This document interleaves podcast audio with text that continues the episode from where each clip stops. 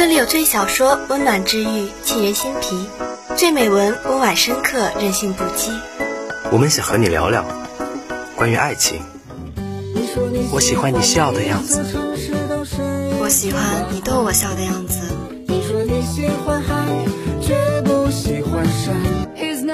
关于梦想，少年的梦想是风的梦想，青春的思念是长长的思念，生活的梦想就是为了梦想的生活。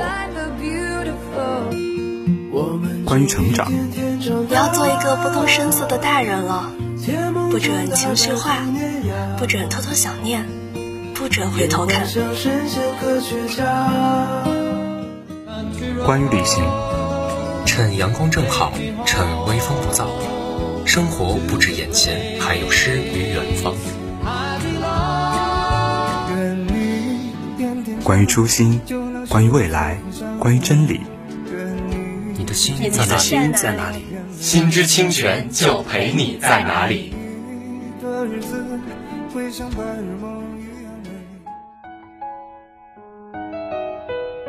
希望啊，是这个时代像钻石一样珍贵的东西。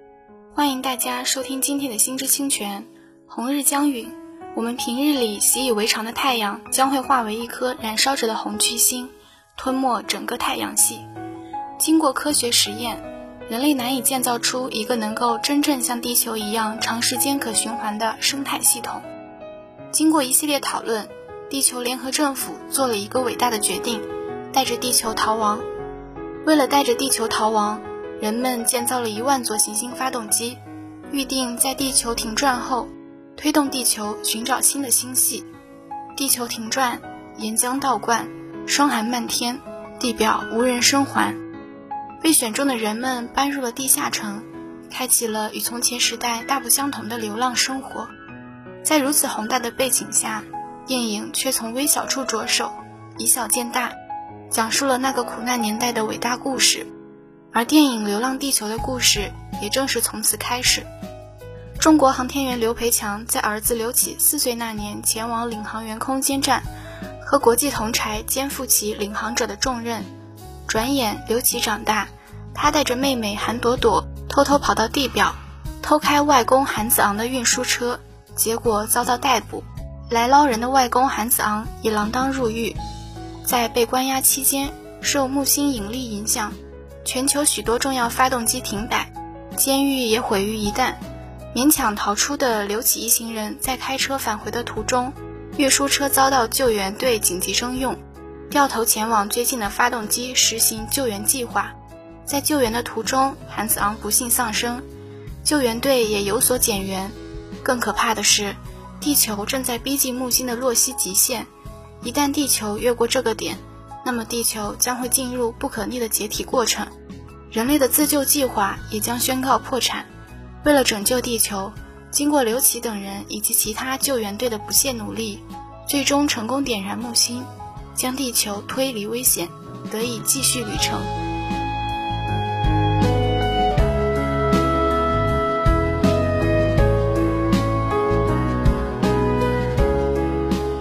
就论原作改编而言，这部电影无疑是非常优秀的。作为一部春节档期的电影，他并未按照原作讲故事，而是将那个曾经划过天际、充满压抑感的木星，变成了剧中的大反派。与之相对的是，简单略过了原作中对于人性探讨的部分。有人说这是对于资本的妥协，但与其说是妥协，倒不如说是对于市场的一种恰到好处的适应。一部电影，尤其是一部布局宏大科幻电影，其所表现的如果仅仅是揭露人性丑恶的一面，未免过于无病呻吟，看似发人深省，但真正想要传递的价值取向却淹没其中，难以展露光芒。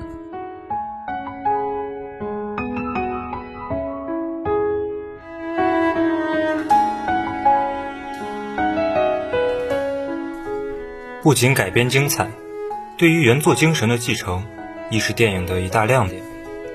其对原著人文主义内核的表达，更是一次全面的飞跃。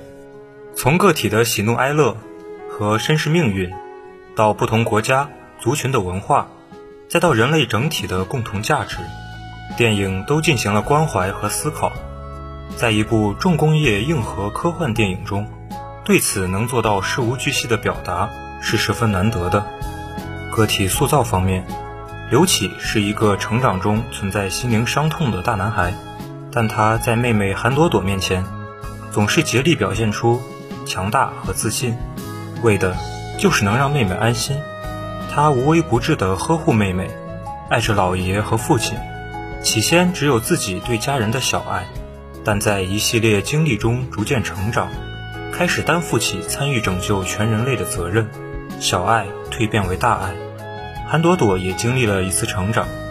这个身世特殊的初中女生，起初在安逸的学校、家庭，并不相信希望，但经历一次次个人生死，甚至全人类的存亡之后，才明白，希望才是这个时代最珍贵的东西。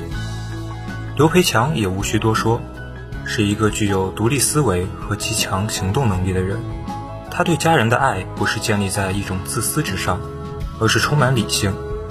在选择牺牲空间站救地球时，他的一句话十分经典：“没有人类的文明毫无意义。”这其实是一个哲学问题：人因何而伟大？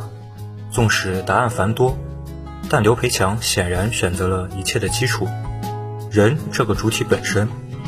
也因此放弃了火种计划数据库中那些死的字节，最后，在牺牲前几秒，对儿子的思念和爱，化作在失重环境下漂浮的泪珠，令人动容。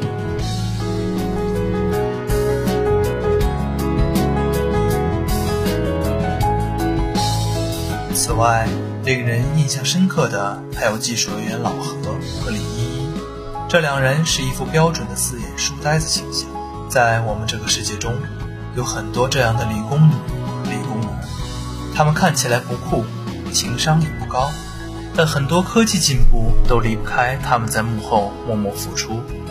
他们是现实世界真正的英雄，电影能够想到致敬他们，非常难。毕竟在多数时候，“smart is new sexy” 只是说说而已。老何烟盒里的字条，李依依的二十面骰子，成了与观众无声对话的符号，在一颗大智若愚的大脑里面，也是具有个性及情感的灵魂。马卡洛夫这个俄罗斯宇航员，正像一头毛熊那样憨态可掬而又勇敢无畏。Tim 这个油腔滑调、咋咋呼呼、贪生怕死的小混混，却能想到冒险用自身重力。拉刘启出来，令人肃然起敬。电影中的这些人物，大多在现实社会中常遭到排挤和孤立。他们作为故事主要人物，组成一个团队，各有个性，各尽所能，担负起拯救人类的重任，最终实现自我价值，闪耀出人性的光辉。这一切让我看到了电影对这些边缘个体的关怀和尊重。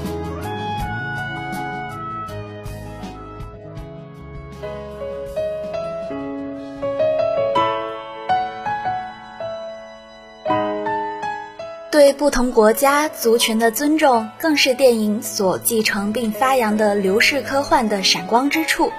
电影中那些不同的语言、不同的肤色、不同的国旗、不同的文化符号，在让电影变得气度不凡、格局广阔的同时，也给我们传递着尊重人类文明多样性的价值观念。于是，我们看到了日本人口中的白米饭、味噌汤。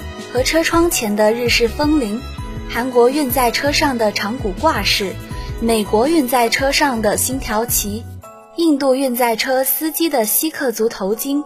这其中最值得单独拿出来讨论的是对俄罗斯及前苏联的致敬。众所周知，前苏联及俄罗斯对人类航天事业做出了巨大贡献。大刘也曾表示自己受苏联、俄罗斯文学影响很大，于是我们在电影中看到了极具苏联重工业美学的行星发动机，贝加尔湖钓鲑鱼的希望憧憬，加加林时代的航天趣事，以及推动剧情发展的那瓶伏特加。另外，绕不开的是电影对本国本民族文化的弘扬。一个连自己都不爱的人，很难想象他会真正的、长久的爱别人。电影对其他国家民族文化的尊重，首先出发于对中国的热爱，对中华文化的热爱。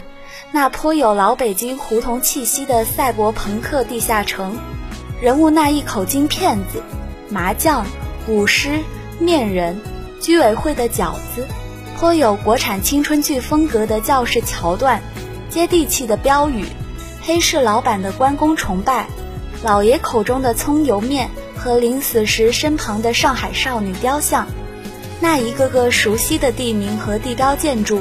以及对故土家园的眷恋，都让每个在中华文化中成长的人倍感亲切。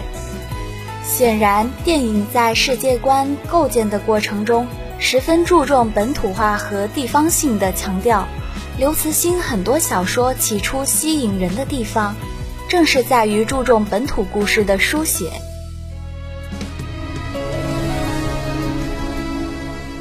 对于人类共同价值的思考。也是贯穿整部电影，且较原著更为具体。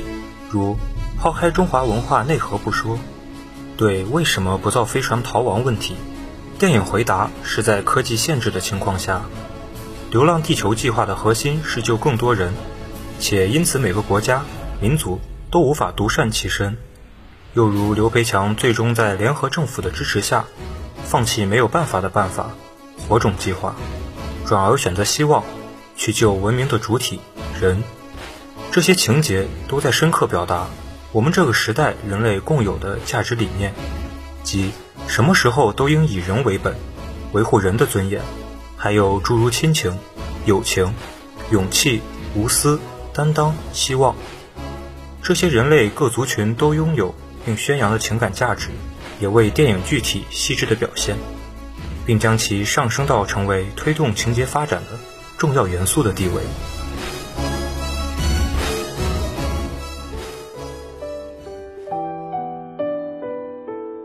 抛却这些，这部科幻电影作为科幻影业的开源之作，它在打破好莱坞大片垄断地位方面迈出了坚实一。它不仅拥有不输那些大片的特效，而且其中包含的是一种专属于中国的英雄主义。车还没有开到最重要的苏维拉西转向口，发动机便已恢复。点燃的方案早在七小时前就由以色列团队提出，就连刘培强夺取控制室这一个人英雄行为，也并没有那么不可替代。电影交代了有许多像刘培强一样的人在反抗冒他告诉我们，人类的历史不是由一个个英雄推动的，而是由人民推动的。英雄史观是不正确的。为什么少了某个主角，人类就会灭亡？不，少了主角，还会有另一波主角成为主角，继续推动着历史或拯救人类的进程。而主角之所以成为主角，可能仅仅是因为他是一个亲历者、见证者。我们经历过的那些艰难困苦，告诉我们，拯救所有人的最佳方式。永远是所有人都参与拯救自己，进行饱和式救援。十万、二十万，甚至一百五十万牺牲了，但只要三十五亿人能够活下来，就代表着希望。我们都不觉得自己有惊天动地之才，但也不会放任自己碌碌无为。所以，我们更相信集体的力量，却相信自己在集体中不可或缺。希望啊，是这个时代像钻石一样珍贵的东西，而希望正在你我每个人的手中熠熠生辉。今天的中文部分到这里就要结束了。我是主播宋其洲，我是主播陈诗涵，我是主播潘云。感谢您的收听，我是新人主播王杰瑞，感谢导播张冉、王艺轩，我们下期再见。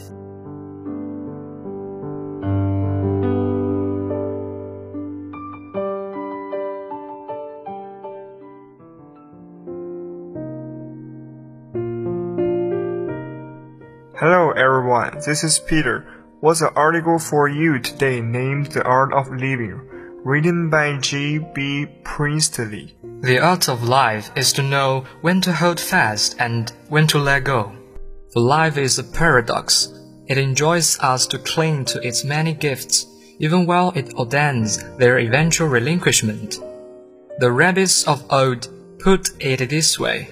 A man comes to this world with his fist clenched, but when he dies, his hand is open. Surely, we ought to hold fast to life, for it is wondrous and full of a beauty that breaks through every pore of God's own earth. We know that this is so, but all too often we recognize this truth only in our backward glance when we remember what was and then suddenly realize that it is no more. We remember a beauty that faded, a love that waned, but we remember with far greater pain that we did not see that beauty when it flowered, that we failed to respond with love when it was tendered. Here, then, is the first pole of life's paradoxical demands on us. Never too busy for the wonder and the awe of life. Be reverent before each dawning day, embrace each hour, seize each golden minute. Hold fast to life, but not so fast that you cannot let go. This is the second side of life's coin, the opposite pole of its paradox. We must accept our losses and learn how to let go. This is not an easy lesson to learn, especially when we are young and think that the world is ours to command that whatever we desire with the full force of our passionate being can, nay, will be ours. But then life moves along to confront us with realities, and slowly but surely this truth dawns upon us. At every stage of life, we sustain losses and grow in the process. We begin our independent lives only when we emerge from the womb and lose its protective shelter we enter a progression of schools. Then we leave our mothers and fathers and our childhood homes. We get married and have children and then have to let them go. We confront the death of our parents and our spouses. We face the gradual or not so gradual waning of our strength. And ultimately, as the parable of the open and closed hand suggests, we must confront the inevitability of our own demise, losing ourselves as it were, all that we were and dreamed to be. Thank you for listening. Looking forward to meeting you next time.